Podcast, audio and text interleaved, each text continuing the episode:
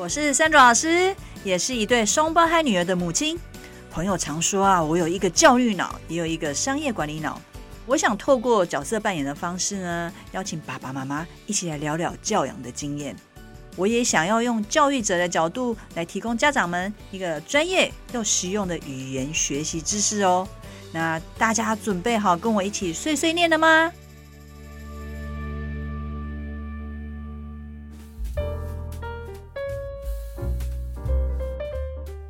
孩子，你玩够了吗？怎么还在玩啊？功课写完了没？这不是拿来玩的，这是用的，宝贝。怎么玩得脏兮兮的呢？正在收听的爸爸妈妈们，这些碎念是不是听起来很熟悉呢？你是否跟我一样，有时候也会觉得孩子玩太多，然后玩不该玩的时候？我的双胞胎女儿现在已经十二岁喽，在小学一年级的时候呢，妹妹曾经告诉我：“妈咪，小孩子的人生就是玩啊。”这句话呢，对于我这个念教育的妈啊是个当头棒喝，就连孩子都知道玩很重要。你觉得呢？研究玩在幼儿发展的过程中的重要性的理论其实还蛮多的。例如，美国心理学家 Jerome Bruner 就认为啊，孩子要发展认知，要能够思考，一定要亲自主动去体验。这似乎呢，也在告诉我们家长，如果我们主导甚至强迫孩子玩一个孩子不喜欢的游戏，是不恰当的。意大利教育家 Maria Montessori，也就是大家很熟悉的蒙特梭利女士呢，她专注于学习障碍的孩子。她认为呢，孩子是需要透过有架构性的去学习，而不是自发性的。所以呢，有设计过的游戏是不是就比较适合呢？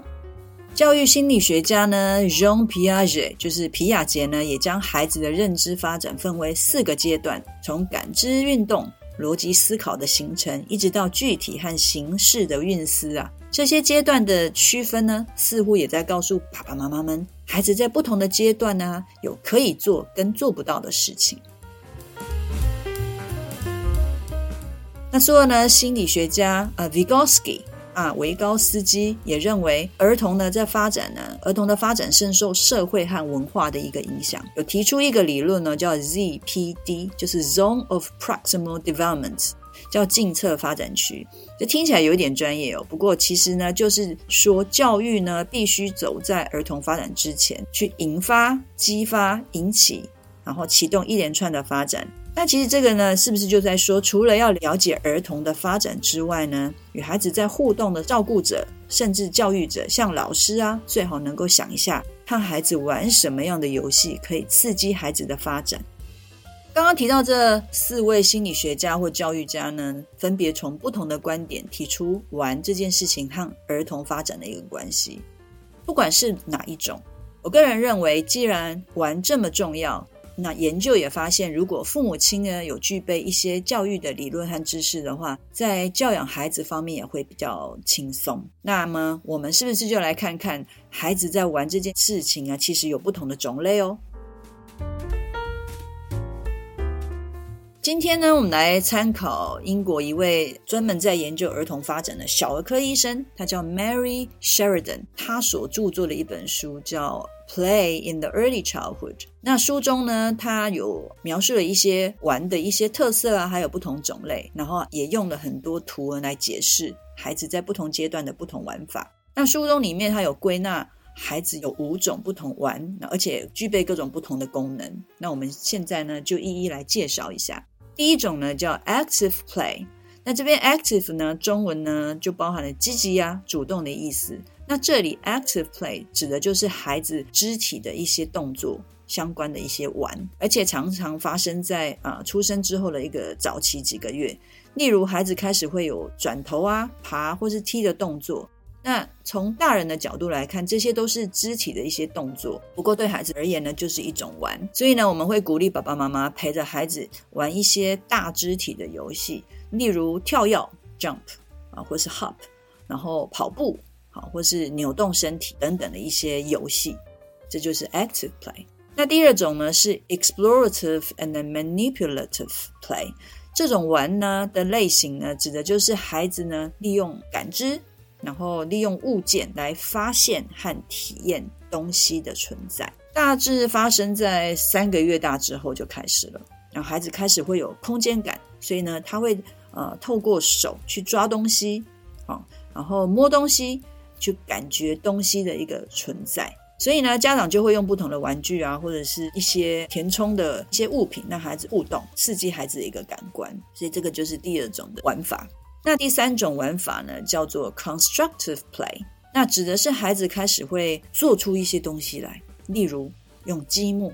那小小脑袋呢，这时候呢，就要先认识一下这个积木它的一个构造、它的大小。形状，然后呢，还要能够用小小脑袋来想一下，怎么把这个积木堆起来，啊，不会倒下去。所以呢，这就是为什么家中常常会有一些类似像积木的一些玩具哦。那这种叫做 constructive play。第四种呢，叫 pretend play，就是那种假装或是装扮的一个游戏。孩子呢，其实呢是充满想象力的，那也常常透过模仿或是观察呢，呃，去假装一些东西。我记得我小时候呢，很喜欢假装我自己是外婆，在家里做饭啊，那所以呢，就会去院子里面去拔一些草啊，或者是叶子啊，来玩扮家家酒的游戏。所以呢，你也会看到大人常常也会陪着孩子一起玩，然后去演戏，那装扮一些不同的角色。那孩子成长有很大的一部分呢，都是透过观察模仿而来的。哦，这个我们要记得。那所以这种 play 叫 pretended play。那最后一种呢，就是 games with rules。那意思呢，就是说这种呃玩法呢，就是通常就是一种游戏，而且这游戏呢是有规则的。那这时候呢，孩子就开始应该就知道要分享啊，然后要轮流啊，因为游戏它有一些规则，所以它可能会是一些输赢的一些结果，哦，有这样的一个概念。那大概三到四岁开始，孩子就会一起玩，哦，自己会定游戏的规则。那这时候呢，大人也会参与和孩子一起玩，有时候甚至呢。啊，为了游戏的规则会有不同的看法，这时候就跟孩子有不同的一个互动。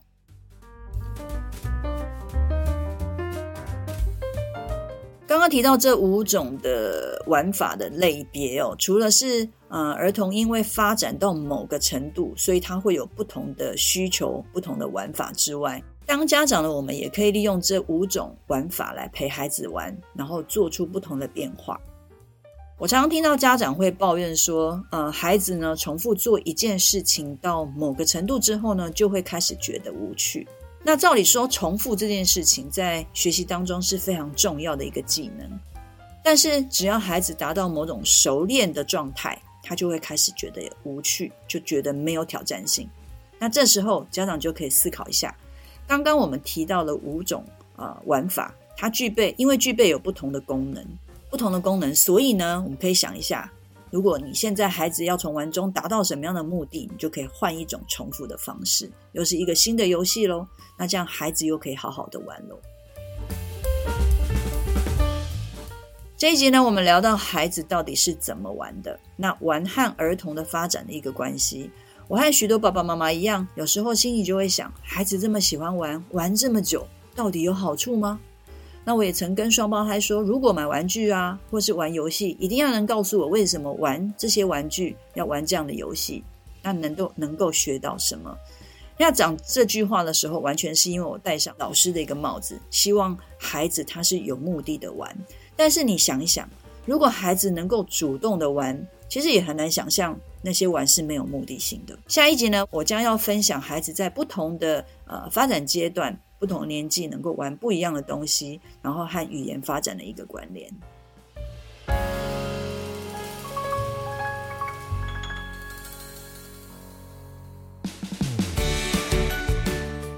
这是 Sandra 老师语言学习教养碎碎念频道，由环宇家庭为双语宝宝网站所制作的内容。喜欢我们的内容，请按赞、分享与订阅。如果想要获得更完整的内容，请至双语宝宝网站。阅读部落格文章，或到 YouTube 频道搜寻三中老师，或是语言学习教养碎碎念的关键字，与我们分享你的教养问题，我们一起学习，陪孩子成长。